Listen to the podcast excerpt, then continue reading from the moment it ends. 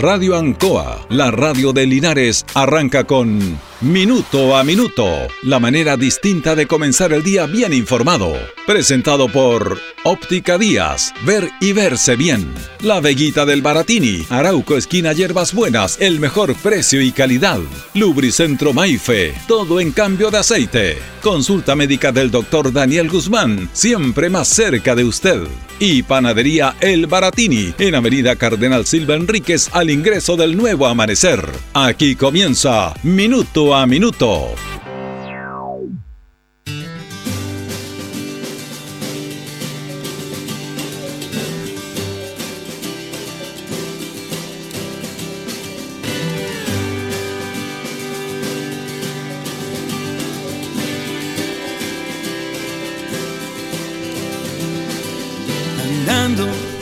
Bueno, todos los, todos los hechos que han marcado el devenir político de nuestro país eh, no deja de sorprender en relación a, toda esta dinámica que han habido de desaciertos y en el fondo de poca empatía con la comunidad. Nosotros hemos hablado permanentemente en este programa de lo que es la importancia de la política. En la ciudadanía hay una equivocación respecto a encontrar que la política es mala y asocian a una mala gestión política, que la política está compuesta por personas, con lo que es el concepto de política para desarrollar una sociedad, para desarrollarnos todos nosotros. La verdad es que eso ha pasado, por eso vienen las dictaduras, por un error, por una no comprensión de la misma clase política de los ciudadanos. Las dictaduras no llegan solas, no llegan porque quieren llegar, llegan por acontecimientos, situaciones puntuales en el cual la sociedad tiene la culpa. Y tenemos que hacer ese análisis respecto a este tema.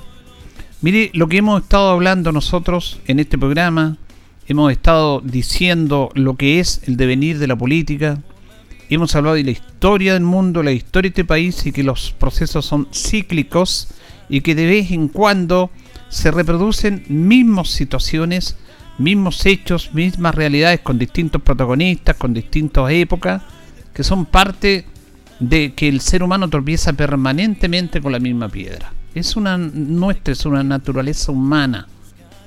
Y, y, eso eh, quizás queda para un sociólogo, para explicar los comportamientos de las sociedades, pero que es bueno reflexionarlo y conversarlo.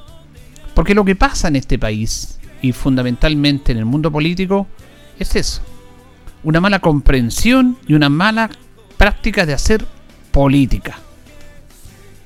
La política es el arte del diálogo, de la comprensión, de dialogar, de unir y de tomar diferentes posiciones, confrontarlas, desarrollarlas y plasmarlas. Lo que hacía el gran Churchill. Winston Churchill odiaba a Stalin, lo odiaba al comunismo. No hay cosa más nefasta para el mundo y para la sociedad que el comunismo, decía Churchill. Y, lo personificaba en Stalin, que decía que era el verdadero diablo en la tierra. Stalin quizás es un personaje más siniestro de la historia de la humanidad del siglo XX, para no irlo más atrás, incluso más terrible que, Hitler. Pero Churchill se une con él por un objetivo común, junto a Roosevelt, presidente de los Estados Unidos, se unen en una política de alianza para derrotar un enemigo común, que era el nazismo, encabezado por, por Hitler, la Alemania nazi. O sea, él tuvo esa capacidad de abstraerse en su pensamiento personal hacia una ideología, hacia una persona, hacia un líder, por un bien común, que era la paz del mundo, la paz de Europa y dejar de que se siguieran matando unos con otros. El problema que pasa en este país es un tema político. Porque nuestro presidente no es político. Lo hemos dicho un montón de veces. Y porque su coalición política lo apoya para llegar al poder. No lo apoya por un convencimiento propio. Porque ellos tampoco, la derecha de este país, tenía una figura proyectable para ganar una elección presidencial. Y se toman de esta persona, de Sebastián Piñera. Que además lo llevó dos veces a la primera magistratura de este país. Se toman de él, ganan el gobierno y ahí empiezan los coteos políticos para sus partidarios, para repartirse el poder en todos lados, como es la política. Pero a este gobierno le ha faltado diálogo político. Y si no tiene diálogo político, bueno, es, complicado porque el presidente es una, tiene una manera de pensar que ha sido toda su vida así y no va a tener por qué cambiarla. La culpa no es de él, la culpa es de quienes los eligieron. Ese es el problema. Porque él no dialoga. Porque en su vida él ha hecho lo que le ha ido bien a su forma, a su manera. Incluso más allá de la ley, como lo dice la ley. Hay un montón de situaciones que, que, está visto, que está sabido. Conflictos de intereses, situaciones puntuales con lo que pasó el Banco de Talca, el tema de, de querer espiar o de querer derrotar a una propia compañera como Evelyn Matei en las elecciones presidenciales en los 90, que fue visto aunque lo grabaron. Y todo eso la sociedad lo sabía y votó por él, no es culpa de él.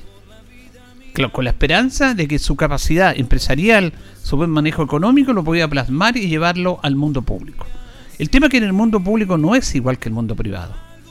Y él sabe, y tenía que saber, y tenían que decírselo si no lo sabía, aunque yo creo que obviamente él lo sabe, que si no tiene mayoría en el Congreso, tiene que buscar las alianzas políticas para desarrollar una política, su programa, con la oposición para tener los votos. Ese es un diálogo político. Aunque sea de oposición, tiene que buscar los acercamientos. Pero no, no y no. Bueno, y, este gobierno está destrozado, está hecho tira. Eh, ¿Cuántos cambios de gabinete han habido? Pero ayer recibió un golpe más. Un golpe más que lo tiró, pero a la lona. A la lona como otras veces que fue lo sucedido en el Tribunal Constitucional. Eso habla solamente de la tosudez del presidente, porque ni siquiera escucha a sus correligionarios, a quienes lo eligieron, porque le decían, presidente, no vaya al Tribunal Constitucional, escucha a la gente, busque la manera de solucionar estos problemas, dialoguemos. No, vamos al Tribunal Constitucional. A lo mejor en el fondo él tiene razón por el tema de la respetar la Constitución pero hay realismos políticos. Y eso hay que entenderlo. Hay realismos políticos. Que quienes no son políticos no lo entienden. Y se lleva a lo que está pasando ahora en este país. Lo sucedido ayer es súper interesante. Muy interesante porque habla lo que ratifica lo que hemos conversado permanentemente en este programa. Lo dijimos ayer, lo hemos dicho muchas veces. ¿Cuál es la única verdad? La realidad. La realidad. Y la realidad es que el país está pasando momentos complejos, que tenemos que preocuparnos del día a día y que ante esta situación la realidad es que la gente quería un tercer retiro. Porque el gobierno no llegó a donde todo debía llegar. Y llegó y ha hecho harta ayuda. Porque hay que decirlo, ha hecho harta ayuda. Pero hay sectores de esta sociedad que son partícipes del desarrollo que han quedado marginados. Que son los trabajadores, ya pongámosle la clase media, no sé si existirá, pero enfoquémonos ahí para ser más claro en el análisis. Ellos que son, reitero, personas que no residen del Estado, que no hacen trampa, que no engañan, que trabajan honestamente y que no han recibido ni un beneficio, ninguno. El único beneficio que han recibido es el 10%, que es dinero de ellos. Entonces se abre esta posibilidad. Lo dijimos la otra vez, ¿para qué va el Tribunal Constitucional? Haga un acuerdo político con la oposición. Digan, ahí la presidenta del Senado, Yanna Probosto, ha, cumplido un rol muy importante del diálogo. Mire, vamos, no voy a ir al Tribunal Constitucional, pero hagamos una prueba de fe ante todo el país y ustedes prometen que no van a jamás recurrir a otro cuarto por ciento de retiro. Cuarto retiro. Hagamos un acuerdo político. Lo conversábamos acá, pero no. Pero recibió este golpe el Tribunal Constitucional porque hay dos hechos muy importantes aquí el tribunal rechazó la admisibilidad de esta, de esta situación. Porque tiene de que declararlo admisible, analizarlo y fallarlo. Pero si la declara inadmisible, no hay nada que hacer. Ahí el, gobierno recibió un golpe tremendo. Fueron siete votos contra tres. ¿Quiénes votaron en contra de ser admisible este recubrimiento del, gobierno? Rodrigo Pica, María Pía Silva, ellos dos habían votado en contra el 30 de diciembre pasado. Ahora votaron en contra del gobierno. La otra habían votado a favor del gobierno. Ahora votaron en contra. José Ignacio Vázquez, Nelson Pozo, Juan José Romero, Gonzalo García e Iván Aróstica, que era presidente anterior y, que, fue una figura fundamental en esto. Que votaron por la admisibilidad de este proyecto, Cristian Letelier, que lo eligió el Senado, la otra vez le hablamos de la del Tribunal Constitucional en este programa. Él es un hombre muy proclive a la derecha. Miguel Ángel Fernández, que lo mencionó el propio presidente Piñera, él lo colocó en el Tribunal Constitucional. Y la ya conocía María, María Luisa Brand, que todos sabemos el, rol que cumple. Ella está sirviendo los intereses del presidente, que la colocó ahí, fue asesora de él en el primer gobierno y ahora está dirimiendo algo que no debería ser. Debería objetarse. Incluso en la primera conversación, en el primer debate de ayer del Tribunal Constitucional, se vio este tema de María Luisa Brand si era posible que estuviera ahí. Y fue 5 a 4 a favor de ella. Pero, aquí hay un hecho súper importante que tiene que ver con que los políticos todavía no entienden esto. Cuando va al Tribunal Constitucional, el expresidente Iván Aróstico, Aróstica, que lo mencionó y que lo nombró el mismo presidente de la República, se detiene a hacer declaraciones. Algo totalmente inusual en los, en los jueces del tribunal, los ministros del Tribunal Constitucional. Nadie hace eso. A lo más puede dar una entrevista en el año al Mercurio, a la tercera. Pero que se detengan ante todos los medios, los matinales, para dar cuña, eso es impresentable. Y, muy difícil. Y que fue cuestionado por algunos políticos. Sin embargo, él se detiene y da una señal clara. Cuando yo veo que está hablando este señor, dije, no, esto no puede ser. Y dije, ya, el gobierno va a perder. Porque él al tiro dijo, mencionó, dijo, porque lo anoté, han ocurrido cosas nuevas desde el 30 de diciembre del segundo retiro hasta ahora. El gobierno no ha cumplido algunos aspectos que le dijimos la otra vez para sostener su requerimiento ante nuestro tribunal. Y dijo una frase que es súper importante y que fue clave. Dijo, textual, lo importante no es quién hace las leyes, el Ejecutivo, el Presidente de la República o, o los parlamentarios, sino qué hacer para solucionar los problemas de la gente. Eso lo dijo un ministro del Tribunal Constitucional. ¿Quién iba a pensar eso? Nadie. Él lo dijo. Lo importante no es quién hace las leyes, sino qué hacer para solucionar los problemas de la gente, textual. Y con eso hizo un, aspecto súper importante. Ya, dije yo, aquí va a perder el gobierno. ¿Por qué lo adelantó? Algo que nadie hace, es, es un hecho político para analizar. Esto va a quedar en la historia. Porque fue bueno conversar con nuestros auditores cómo se manejan este tipo de situaciones. Los reglamentos. Todo esto de que los, ministros no hablan, que son poco menos que inalcanzables. Pero Iván Aróstica se detuvo, conversó con los medios y dijo esta frase que es notable. Lo importante no es quién hace las leyes, sino qué hacer para solucionar los problemas de la gente. Él se colocó en el lugar de la gente. Él sabe esta famosa frase que la única verdad es la realidad. Y ellos, por muy ministro que sean, por muy jurídico que tengan que fallar, no pueden estar desatendiendo una realidad que es parte de la sociedad, porque ellos viven en un mundo aparte, con buenos sueldos, con buena situación económica, viendo lo jurídico, pero no, él se colocó en el lugar de la gente. Y fíjese que él desactivó una bomba, porque también la oposición iba a rechazar, no había acuerdo para este tercer proyecto que envió el presidente Piñera. Se iban a hacer gallitos políticos. ¿Y quién está siendo perjudicada? La misma gente. Es increíble lo que hizo. Los ayudó. Entiendan los políticos de una vez por todas. Un ministro del Tribunal Constitucional, esos señores fríos, inalcanzables, que no hablan, habló y fue contundente en las palabras, en el fallo, pero dio una señal lo importante no es quién hace las leyes.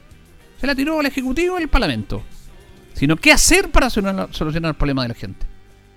Fíjense que ayer, en el programa Mentiras Verdaderas, estaban invitados algunos políticos, entre ellas Paula Narváez, que es la candidata del Partido Socialista a presidencia, y Carlos Cariola, diputado del Partido Comunista. También estaba Pablo, Pablo Marzán, habían otros políticos, pero ellas dos no entienden el tema.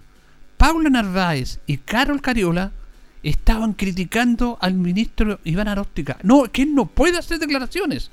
Está fuera del contexto de él estar haciendo este tipo de declaraciones. No corresponde que un ministro del Tribunal Constitucional haga declaraciones políticas. ¿Cómo no entienden el tema? Yo le agradezco a él.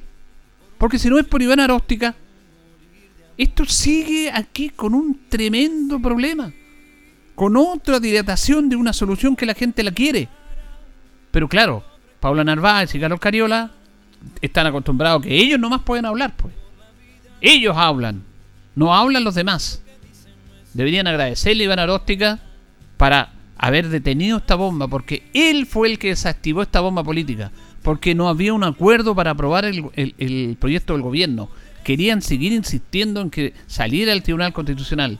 Querían seguir insistiendo en muchas situaciones que no le hacen bien a la gente y que no entienden la realidad. Un ministro frío, criticado del Tribunal Constitucional, le enseñó a los políticos lo que hay que hacer. Sin embargo, estas dos damas Pablo Narváez y Carlos Cariola lo critican en la noche, en el mismo programa. No, es que él no tiene por qué hablar. A lo mejor, claro, no tiene por qué expresarse. Pero ¿dónde viven? El mismo ministro se saca todos esos temas, se mete en el lugar de la gente y le dice, esto es lo que hay que hacer, solucionar los problemas de la gente.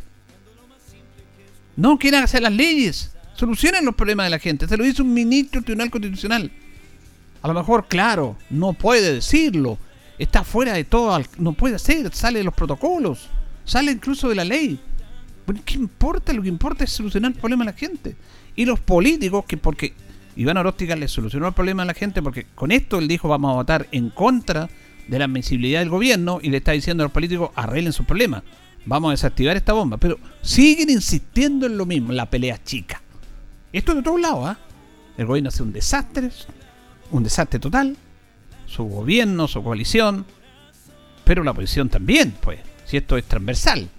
Aquí no estamos defendiendo intereses, nada a nosotros no nos interesa. Nosotros nos ponemos en el lugar de la gente, como comunicadores. Tenemos nuestra posición política en lo personal, o todos la tenemos, pero no la mezclamos aquí. No somos lesos.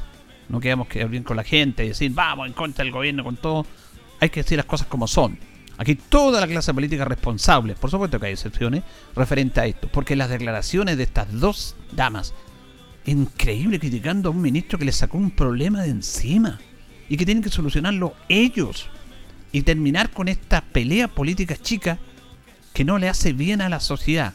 Si quieren ayudar a la gente, bueno, reconozcan esto, colóquense en el lugar de la gente, como lo hizo este ministro, que ha sido a veces criticado, pero fue muy claro y se detuvo.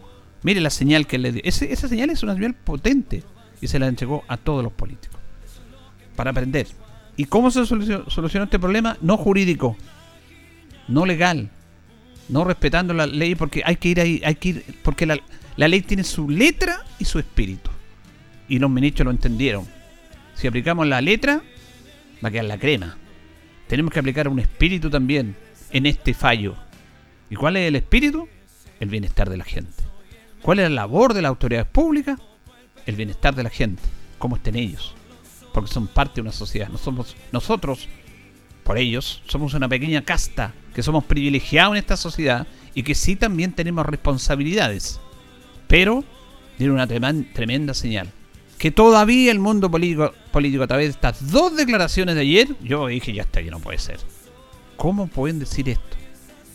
Claro, son los políticos los que pueden hablar nomás, pues. No pueden hablar los ministros. Pero el ministro habló una vez y le dijo, hagan las cosas como tienen que hacer. Si no lo entienden, vamos a seguir en esta olla de presión. Y la sociedad ya está cansada de esta situación. Señoras y señores, estos comienzos con valor agregado de minuto a minuto en la radio Ancoa son presentados por Óptica Díaz, que es ver y verse bien. Óptica Díaz es ver y verse bien Usted ya nos conoce, somos calidad, distinción, elegancia y responsabilidad. Atendido por un profesional con más de 20 años de experiencia en el rubro. Convenios con empresas e instituciones. Marcamos la diferencia. Óptica Díaz es ver y verse bien. Buenos días, buenos días, gusto saludarlos. Minuto a minuto en Radio Ancoa en este miércoles 28 de abril junto a Carlos Agurto y la coordinación. Hoy día saludamos a las Valerias que están de neumático. Es el día 118 del año. Tenemos 5 grados de temperatura, una máxima de 24 en nuestra ciudad.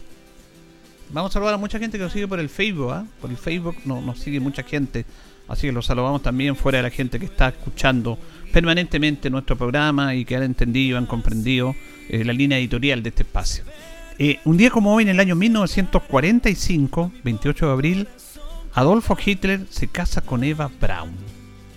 Se casó, un día como hoy, y se mataron inmediatamente después. Él se pusieron, dicen la historia que se colocaron cianuro, otros dicen que Hitler le disparó a Eva Braun y él también se mató y ordenó que sus cuerpos fueran incinerados. Se casó y se mató, porque ya el sueño del nazismo estaba en el suelo. 28 de abril de 1945. Un día como hoy, algo que tiene relación con nuestra ciudad, 28 de abril de 1960, muere el presidente Carlos Ibáñez del Campo. Tenía 83 años. Una figura relevante, importante, polémica en la política chilena del siglo XX, linarense. Vamos a conversar de eso en el segundo, bloque. ¿eh?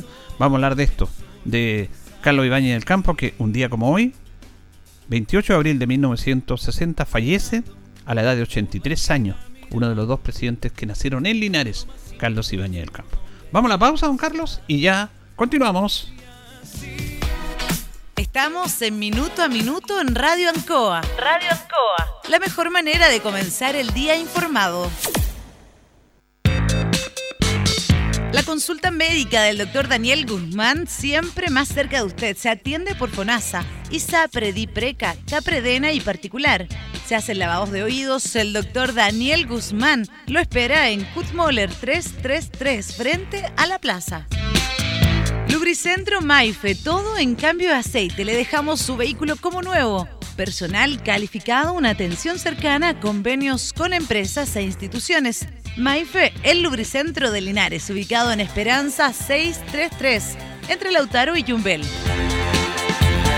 La panadería del Baratini, el mejor pan, tortas, pasteles, brazos de reina de nuestra propia elaboración. Abarrotes, cecinas, frutas y verduras. El mejor precio y la mejor calidad. Lo esperamos en Avenida Cardenal Silva Enríquez, al ingreso del nuevo amanecer. Estamos a su servicio. Óptica Díaz es ver y verse bien.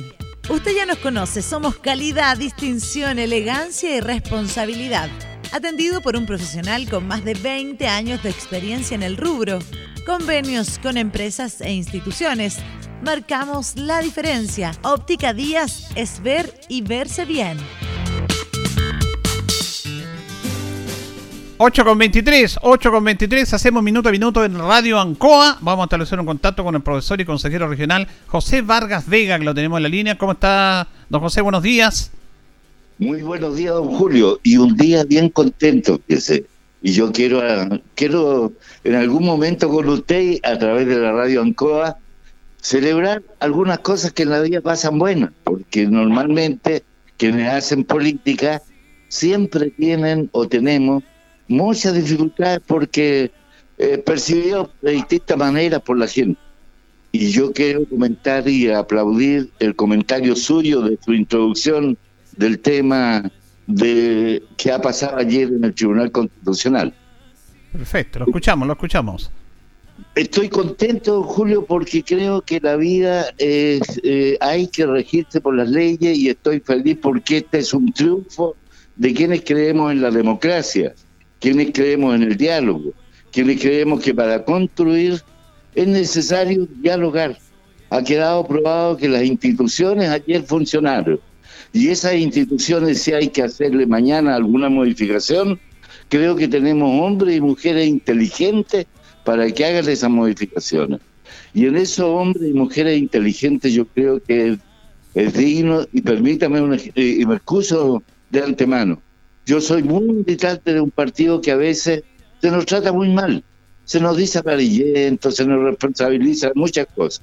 Yo quiero hoy día reclamar para la democracia cristiana la persona de Yarna Proboste, de la senadora Jimena Rincón, de la senadora Carolina Goy, tres artífices importantes de los acuerdos que ayer permitieron que el Tribunal Constitucional definitivamente dijera, mire, esta ley está, está hecha bien con la mayoría del Parlamento, donde concurrieron hombres y mujeres de distintas sensibilidades y el pueblo y Chile necesita retirar estos recursos y constitucionalmente lo aprobamos y autorizamos el retiro. Me alegro porque ayer por la tarde ya el Contralor de la República dio el visto bueno y en consecuencia esta ley tendrá vigencia dentro de los próximos 10 días. Yo me alegro por los cientos de personas que estaban esperando este retiro como una solución a los graves problemas, no de salud, sino que además económicos que han llevado el tema de la salud. Sí, interesante lo que usted manifiesta porque fíjese que yo que también quiero destacar el rol de Yana Proboste como presidenta del Senado. El Senado es una institución fundamental donde está el diálogo. Recordemos que Yana Proboste fue destituida en el primer gobierno de Michelle Bachelet por la derecha de este país, ¿se acuerda usted? Cuando era ministra de Educación. Sin embargo, ella sale y vuelve de una manera digna, interesante, a retomar la política y la labor como líder del Senado ha sido muy importante la de Yana Proboste. Y muestra la grandeza de una persona que hace política, ¿no? Bien podría haber salido y haberse aprovechado la coyuntura y quererle sacarle los ojos a quienes la destituyeron de malas maneras. Bueno, pero ahí tiene la grandeza de una persona que es la que yo más aplaudo. Ella, por sobre sus situaciones personales, ella ha pensado en lo que el país necesita y ha articulado, si esto es lo importante, si aquí en la votación que hubo en el Parlamento, en el Senado completamente, votaron la mayoría, primero todos los de oposición, no cabe duda, pero además se sumaron gente de la propia coalición del gobierno. Y en consecuencia, ella ha sido capaz de articular esto que hoy día eh, lo vamos a disfrutar a partir de, estos días, ¿no? Que con esta ley que ayuda a tantos millones de de personas que están viviendo y pasándolo mal. Fíjese que hay un aspecto importante en eso, don José Vargas, porque uno de los motivos también del fallo del Tribunal Constitucional es que cuando el gobierno dice inconstitucional lo que pasa en el Parlamento, porque no tiene las atribuciones, está en la reforma de la Constitución, pero para ello tiene que tener un coro muy alto. Y se cumplieron esos coros tanto en el primero como en el segundo retiro, y eso también lo tomó en cuenta el Tribunal Constitucional. Así que no es tan como inconstitucional, porque si hay una reforma, para que esa reforma se pueda dar, tiene que tener altos quórum y estos quórum fueron superados. Efectivamente, y eso lo constató el Tribunal Constitucional diciendo la ley se ajustaba a derecho, en consecuencia, lo que aquí va a resultar, si ustedes vinieron a nosotros, se lo dice al Ejecutivo, porque ahí yo quiero detenerme un poco también, es una lástima que pareciera que este gobierno de Piñera y en, estas, en este lugar de Linares ¿no? y en la región del Baule, donde tanta adhesión tuvo la derecha, porque aquí hay, aquí fueron la primera mayoría, ¿no? Sí, sí, sí. Pero se, han, lo único que han hecho en estos cuatro años es eh, juntar, juntar derrotas, así como que parece que el mayor pergamino es ir contra la corriente. Por mientras la gente dice que vamos para allá, eh, queríamos hacer una nueva constitución, eh, no, no rechazo. Y se ha ido probando lentamente que en democracia así tienen que resolverse las cosas. Las mayorías hablan y cuando hablan las mayorías hay que conducir y actuar en consecuencia. Ahora, esto puede ser una buena señal, porque yo lo decía, lo que dijo Iván Aróstica, porque estos ministros no hablan, pero él se detuvo conscientemente, habló, adelantó el fallo y le manda un mensaje a la clase política que dialoguen, que solucionen los problemas y dice que solucionen los problemas de la gente independiente de las leyes que haya. Es una señal súper potente que ojalá sea recibida por todo el mundo político.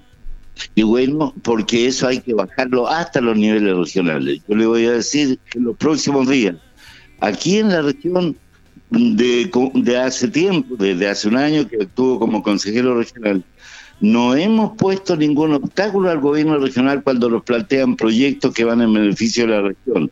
Hemos aprobado todos los recursos con diligencia, sin trabar. Pero fíjese que hay algunas cuestiones que se empiezan a, detectar hace algunos meses y que ya las estamos manifestando.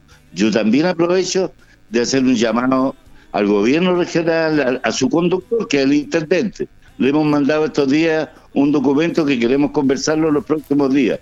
El diálogo solamente hará posible que se entienda la gente que quiere cumplir. Otros estarán en una posición distinta, pero creo que la mayoría de la gente de este país quiere vivir en paz, quiere trabajar, quiere que la respeten, quiere tener dignidad. Fíjese usted que el primer llamado que hizo el día uno, en el momento que asume la senadora Proboste, invita a dialogar le dice al gobierno, conversemos.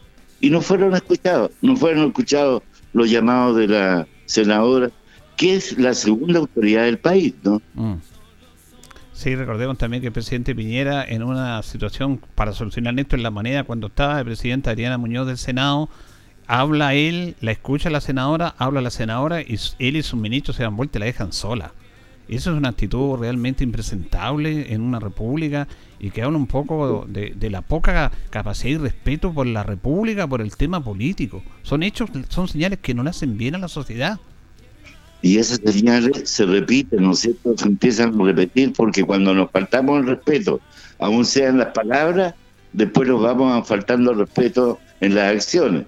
Y eso la sociedad no lo quiere, no quiere. Queremos construir, queremos construir con diferencias, pero cuando las diferencias las conversamos, habrá que aceptar quienes tienen la razón y trabajar con lo que tienen la, la mayoría, en este caso eh, en, democracia la única manera es ir y votar.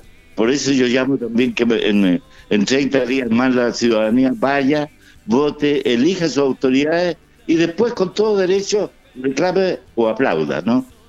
Exactamente. Bueno, le queremos agradecer esta interesante reflexión. Hace falta esas reflexiones de una persona como usted, que es un profesor, pero que es un político, que ha participado en política, llamar al diálogo, que es la única manera de que estemos todos de buena manera. Y ojalá que lo de ayer, que en estas señales le sirvan a este país y a esta sociedad, profesor José Vargas Vega.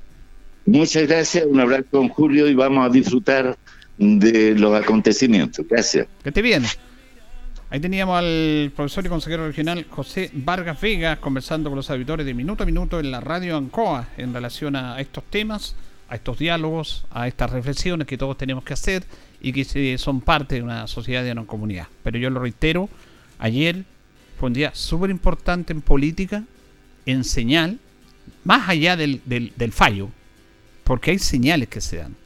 Y este mensaje potente que envía Iván Oróstica, que fue presidente del Tribunal Constitucional y que fue nombrado por el presidente Piñera, y que en el primer y en el segundo retiro votó eh, admisible esto y falló a favor del gobierno y no del Parlamento, dijo ahora las cosas han cambiado, a lo que pasó el 30 de diciembre, hay muchas situaciones, y dice lo importante no quién haga las leyes, sino que lo importante es qué hacer para solucionar los problemas a la gente. Eso es un mensaje potentísimo a la clase política de este país. Y ayer, dos personas, Pablo Narváez y Carlos Cariola, critican al ministro porque dijo estas palabras. Cuando él le desactivó una bomba para solucionar los problemas y le envió un mensaje. Ojalá que, que traten de entender esta situación y que salgan de ese protagonismo que tienen y que piensen por el bien de todos, que para eso fueron elegidos, por legislar por el bien de la sociedad. Vamos a ir a la pausa, don Carlos, en minuto a minuto en la radio Ancoa y ya retornamos. Quiero fingir, no voy a mentir.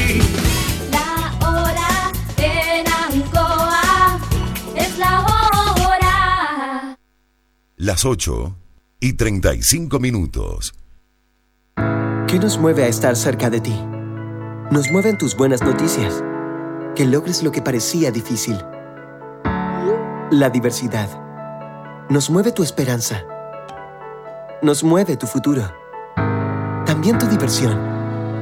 El respeto y el amor. Nos mueve todo lo que siempre has deseado. Mundo Pacífico hoy es mundo. Y para celebrarlo, lanzamos Mundo Móvil.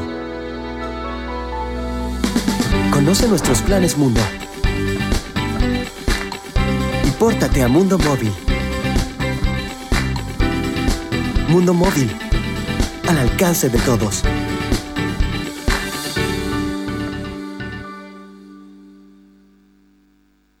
En Independencia estamos preparados para que postules al primer llamado a subsidio habitacional DS01 y sigamos cuidándonos. Implementamos un sistema 100% en línea para que no te muevas de tu casa. Visita www.seindependencia.cl y con la ayuda de nuestras ejecutivas postula fácil y rápido. Comunícate a los teléfonos de salas de venta o a través de nuestros canales digitales. En Curicó, Talca, Linares, San Javier, Constitución o Cauquenes, postula con Independencia. La inmobiliaria que ha convertido en propietarios a más maulinos en la región. En CGE sabemos que la crisis sanitaria por COVID-19 ha afectado económicamente a muchas familias y empresas. Por eso, si tienes dificultades con el pago de tu cuenta, contamos con distintas alternativas y facilidades para que puedas ponerte al día. Regístrate hoy para acceder a los beneficios de la Ley de Servicios Básicos. ¿Cómo puedes hacerlo? Muy fácil. En nuestro sitio web www.cge.cl o escribiéndonos al correo atencionclientes.cge.cl. Atención agricultor, ¿sabía que la Drosophila Suzuki o mosca de las alas manchadas es una nueva plaga que ya se encuentra en la región del Maule? Para prevenirla es importante realizar un monitoreo constante, limpieza del huerto, eliminación de malezas y manejo integrado de plagas. Infórmese con su asesor técnico de INDAP y comience por instalar su trampa. Por una región del Maule sin Drosophila Suzuki, limpiemos nuestros huertos. Fue un mensaje de la Red de Alerta Temprana de Plagas del Ministerio de Agricultura, Gobierno de Chile. Atención, las elecciones de convencionales constituyentes, gobernadores regionales, alcaldes y concejales tienen una nueva fecha, el sábado 15 y el domingo 16 de mayo. Tu voto es importante. Revisa tus candidatos, mesa y local de votación. Todo lo que debes saber está en cervel.cl o llamando al 606.166. Y recuerda, tú eliges qué día ir a votar, 15 o 16 de mayo. Infórmate y participa. Servicio Electoral de Chile. CERVEL. La participación y responsabilidad social son importantes en la vacunación contra el COVID-19. Por esto, la Municipalidad de Linares informa a toda la comunidad que durante esta semana corresponde la vacunación de primeras dosis a personas de 45 y 46 años de edad y rezagados. Además, la continuación de las segundas dosis a población vacunada con primeras dosis Pfizer y Sinovac, efectuadas entre el 29 de marzo y el 4 de abril. Asiste a los lugares de vacunación y instituto comercial, gimnasio municipal o liceo politécnico y en el sector rural en las zonas habilitadas para ello. Para más información visita nuestra página web www.corporacionlinares.cl y recuerda lavar tus manos frecuentemente, usar mascarilla, mantener distancia social y no salir de casa si no es imprescindible. Seamos responsables para volver a la normalidad lo antes posible. Linares Corporación Municipal, tú nos impulsas.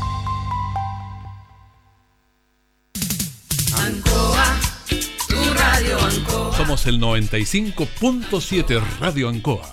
La radio de Linares, más cerca de ti.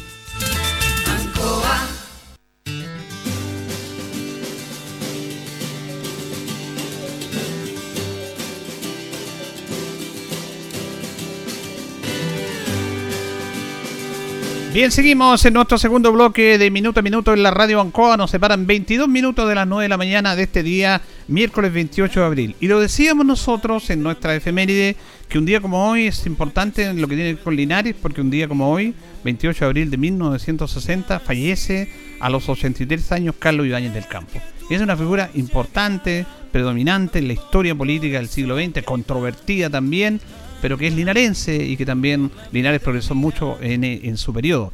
Pero yo no le voy a hablar de Carlos Ibañez del Campo. Quiero agradecer enormemente la gentileza de don Jaime González Colvil, que lo tenemos en línea, para que él nos hable del legado, de la figura, de lo trascendente que fue Carlos Ibáñez del Campo. Le agradecemos por compartir estos minutos con los auditores de Radio Ancoa en su programa Minuto a Minuto.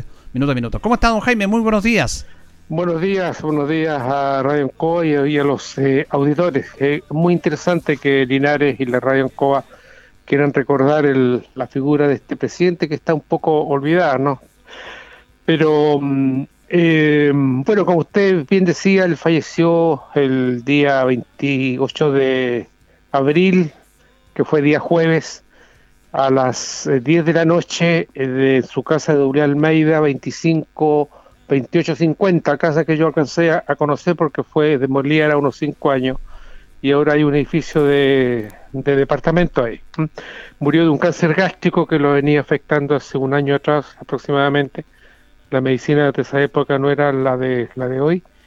Y su deceso causó general impacto en el país. Fueron un velatorio muy concurrido, el Palacio, en el Congreso Nacional, misa en, la catedral. Eh, Linares mostró cierta indiferencia con su fallecimiento.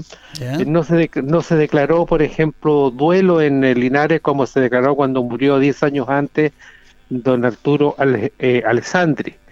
Em, tampoco, digamos, tampoco hubo una delegación que concurrió a sus funerales con, como ocurrió con don Arturo, que fue el alcalde don Alberto Cabalés, que concurrió con el, con el intendente, en fin. Ahora hubo, digamos, cierta hubo cierta reticencia con su con su fallecimiento. Posteriormente sí se hicieron muchos eh, homenajes y en esa ocasión el único homenaje que registra la prensa es uno de la Cámara de Comercio que acuerda hacer algunas acciones en nombre de él y el Liceo de Niñas que hizo también un homenaje ya que él fue uno de los que impulsó la construcción del actual edificio del Liceo de Niñas y lo inauguró también en 1958, poco antes de su de dejar el, el mando. Eh, se sabe que a Linares le dejó el, hospital del hospital regional, que le costó mucho construirlo por las discusiones que se dieron a todo nivel. Unos querían que estuviera camino a San Antonio, otros querían que se, que se construyera hacia el lado sur, en fin. Al final él tuvo que decidir dónde se construía. Eh, también el edificio del Instituto Politécnico, el cuartel de bomberos, eh, terminó, inició los trabajos del embalse Ancoa, ya se sabe, Janssen, ¿cierto? Fue uno de los impulsores, pese a que se le dijo a él, eh, los ingenieros de la época, incluso su ministro, que era mejor fortalecer Llanza de Chillán y no construir eh, una alianza en Linares que poco a poco se iba a ir eh, extinguiendo, como efectivamente pasó.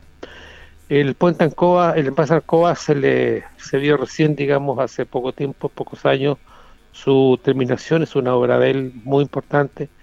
El puente Sifón, y él vino a Linares el 3 de abril de 1958, ocasión en que el alcalde Irineo Vadilla, que estaba en esa época, le hizo entrega de un pergamino, pero no lo declaró hijo, ilustre, que es una discusión que ha habido y que se me ha preguntado mucho. En realidad, en el pergamino y en el discurso del alcalde Irineo Badilla no se, no se expresa la, designación de hijo ilustre. Posteriormente, el 25 de octubre, eh, casi un mes antes de entregar el mando, eh, se le entregó lo que se llamó el pergamino de la ciudadanía, que se le entregó en el Club de la Unión de la época, y donde eh, diversos vecinos, encabezados por don Bernardo Iribarren, hicieron entrega de un pergamino que hizo eh, don Pedro Olmo. Don, Pedro Olmo ese día, o, en esa, o en esa época, hizo dos pergaminos, uno para dárselo al doctor Salvador Allende, que visitó Linares como candidato, y otro para entregárselo a don Pedro, al presidente Carlos eh. Yo no sé qué pasó con este pergamino posteriormente. Generalmente los presidentes hacen donación de sus cosas al Museo Histórico, pero yo le he seguido la huella y no sé realmente dónde está el pergamino que le entregó el alcalde Badilla y el pergamino que le entregó la ciudadanía como digo, encabezada por don Bernardo Iribarren, que es el padre, es el padre del que fue alcalde de Hierro Buena, después gobernador Juan Iribarren. y su hermano también fue alcalde por eh, Hierro Buena. Don Jaime, eh, eh, eh, la verdad que es muy interesante lo que usted planteando. La verdad que esto pasa con muchas, usted que con muchas personas que a veces son medio reticentes en la comunidad hacia ello, porque no haber, no, no tenía ese detalle yo de que no fuera una delegación de Linares a Santiago a la parte final, a la despedida de don Carlos Ibáñez del Campo, me parece increíble, pero usted lo, lo dice que fue así.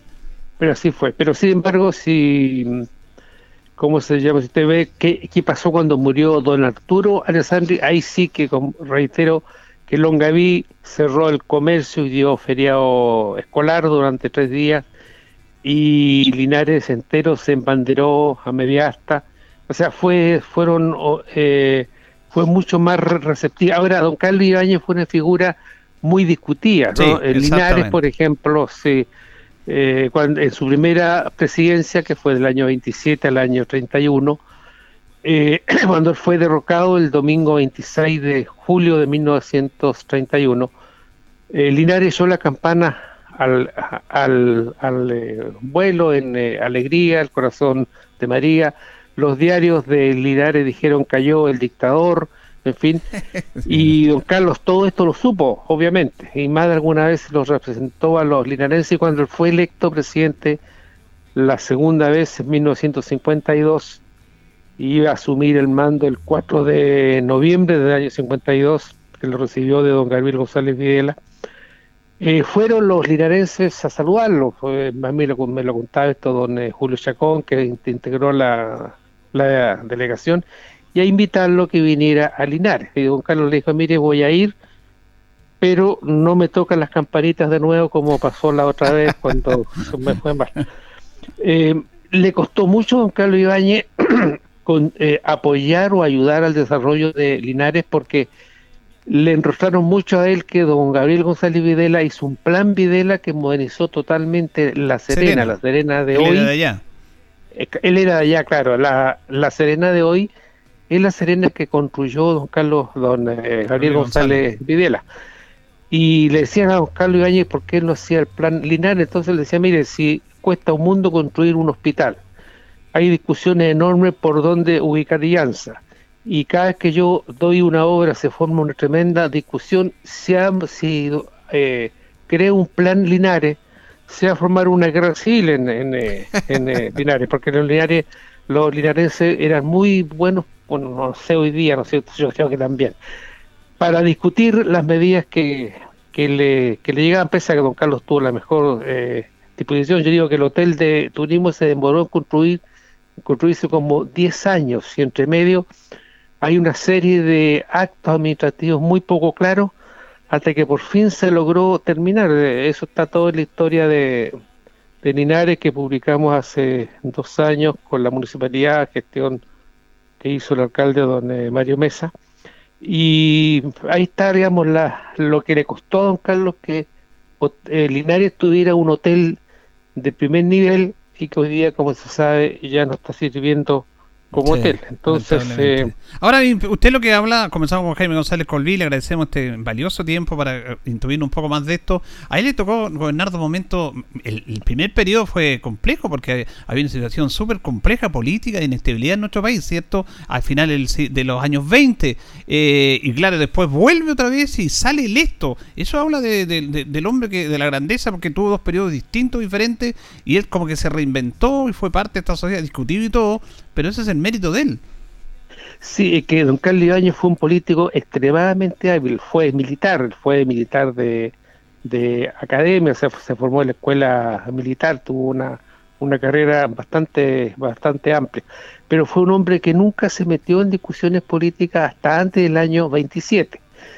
Eh, el año 27 se eh, postuló como presidente siendo ministro de don eh, Emiliano Figueroa, que era presidente en esa época pero se la arregló para que nadie más fuera como candidato, fue candidato único. Fueron otros candidatos, digamos, ahí por, por afuera, por así decirlo, pero él fue como candidato único y con un lema, ¿cierto? Que no vota por, por Ibáñez es traidor.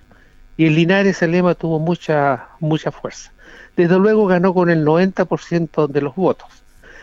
Pero don Carlos Ibáñez primero echó a todos los ministros de la Corte Suprema y la Corte de Apelaciones que no eran de su agrado o no eran de su afección y los cambió por ministros que eran de su de su tendencia.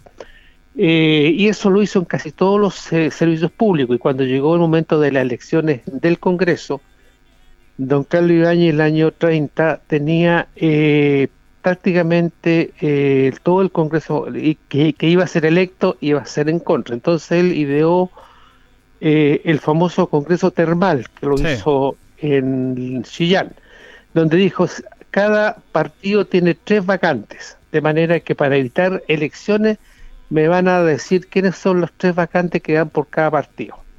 Y le mandaron los nombres y él vetó a los que no le gustaban. Entonces puso a su hermano, en Linares puso a don Manuel Isidro Cruz, que, era conocido de él, en fin, a su hermano don Javier Ibáñez del Campo, hizo un congreso absolutamente afecto a él, designado por él e instalado por él, cosa que ni siquiera hizo el general Pinochet.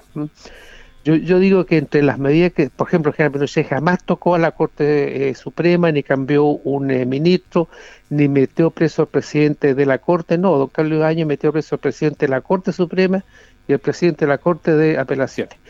Pero eh, además a él le jugó en contra el momento económico, ya el, el salitre dejó de ser comprado por Inglaterra porque apareció un sustituto, entonces esto fue bajando los recursos del país y hubo mucha cesantía. El año 31, don Carlos Valle tenía protestas en Santiago, pero de todo Santiago, con muerte, murió ahí un, estudiante de medicina muy, eh, de, de familias muy reconocidas de, de, Santiago, y hubo un momento en que Carabineros fue sobrepasado, y el general de Carabineros de la época le dijo, general, nosotros no podemos seguir porque hemos sido sobrepasados por el pueblo.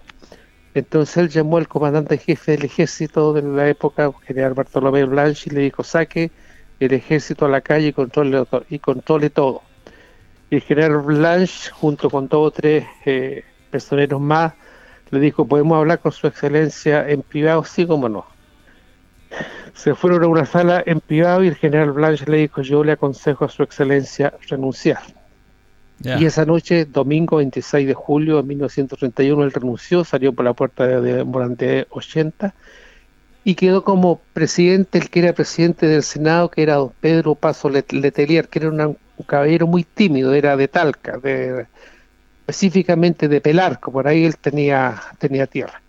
Y asumió la presidencia esa noche y al día siguiente designó ministerio, nombró vicepresidente, el ministro del Interior, que era don Juan Esteban Montero, y él se vino a Talca y duró como presidente algo así como 18 horas, el presidente que menos tiempo estado. 18 horas. Y ahí, digamos, vino ya una serie de, de gobierno, qué sé yo, eh, de junta, en fin, hasta que fue, mm, eh, hasta que se eligió como presidente el año 32 a don Arturo Alessandro y Palma.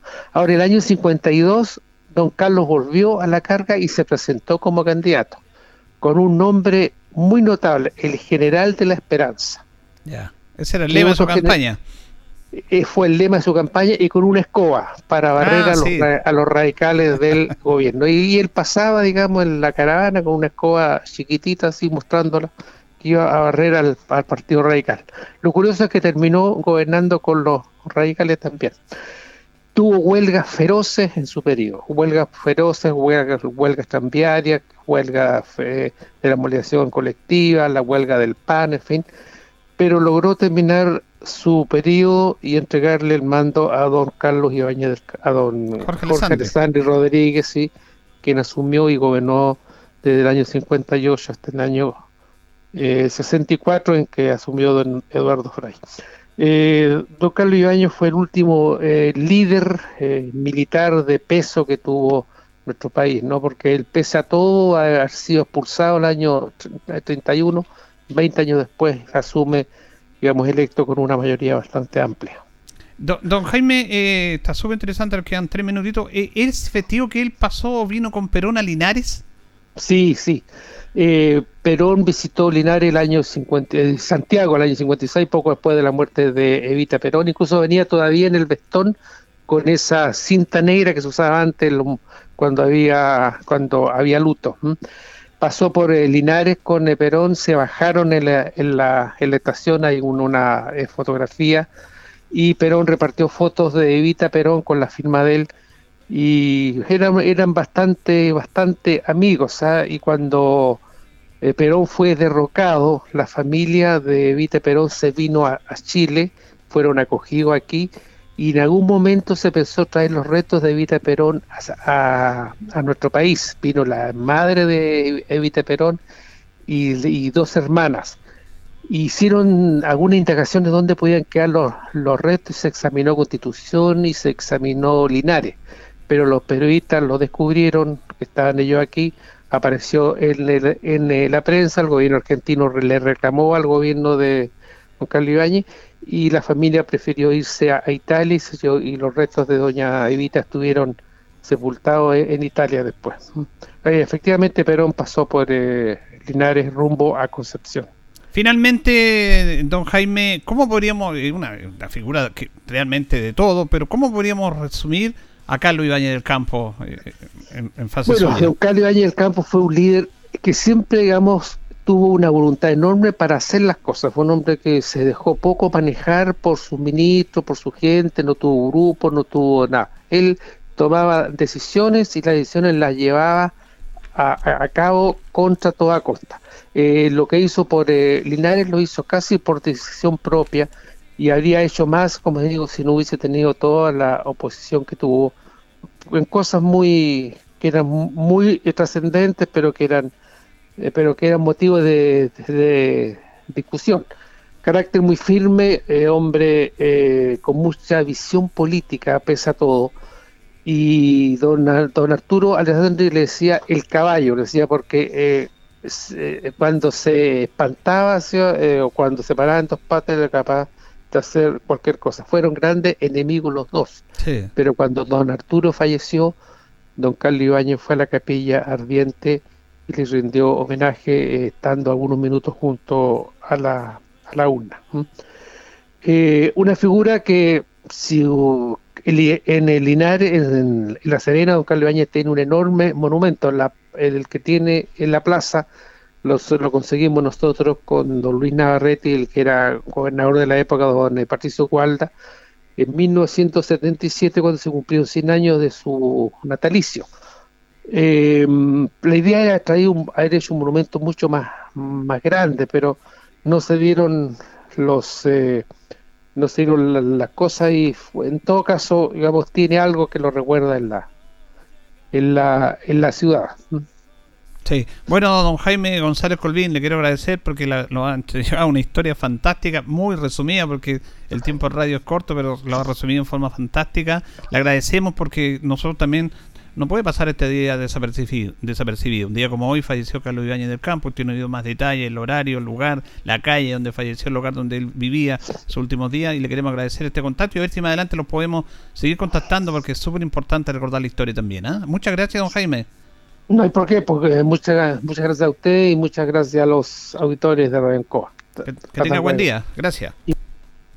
Bueno, y esto ha sido la verdad que un baño de cultura con el historiador Jaime González Colville, que nos ha entregado este resumen de Carlos Ibañez del Campo. Para nuevas generaciones linarenses, y, y miren lo que es las cosas, lo que él dice, ¿ah? se pueden hecho muchas cosas más en Linares, pero los propios linarenses se oponían a situaciones puntuales de apoyo que él tenía. Y hacía el tema del Plan Serena, porque Gabriel González Videla, que era de La Serena, que fue presidente antes del periodo de, don Carlos Ibáñez del Campo, del 46 al 52, dice que La Serena le agradece todo lo que es a Gabriel González Videla. En su periodo creció La Serena, hizo inversiones públicas tremendas. Carlos Ibáñez del Campo quiere hacer lo mismo, a pesar de que aquí cuando lo derrocaron en el año 31 sonaron las campanas de alegría en la propia ciudad donde había nacido, porque era una figura controvertida. Obviamente el mundo decía que era dictador y todo, y eso es que asumir una figura controvertida. Pero él quería hacer cosas polinares, pero la gente decía, bueno, si no se ponen de acuerdo, ¿cómo lo voy a hacer? Pero bueno, Hemos escuchado a don Jaime González que nos han llegado una visión fantástica de un presidente que nació en Linares como don Carlos Ibáñez del Campo y que un día como hoy falleció a los 83 años, 28 de abril de 1960. Nos vamos, nos despedimos, le agradecemos su sintonía, le agradecemos a don Carlos Agurto y a la coordinación. Nos reencontraremos si Dios así lo dispone mañana. Que pasen bien. Radio Ancoa 95.7 presentó Minuto a Minuto. Noticias, comentarios, entrevistas y todo lo que a usted le interesa saber. Minuto a Minuto. Gracias por su atención.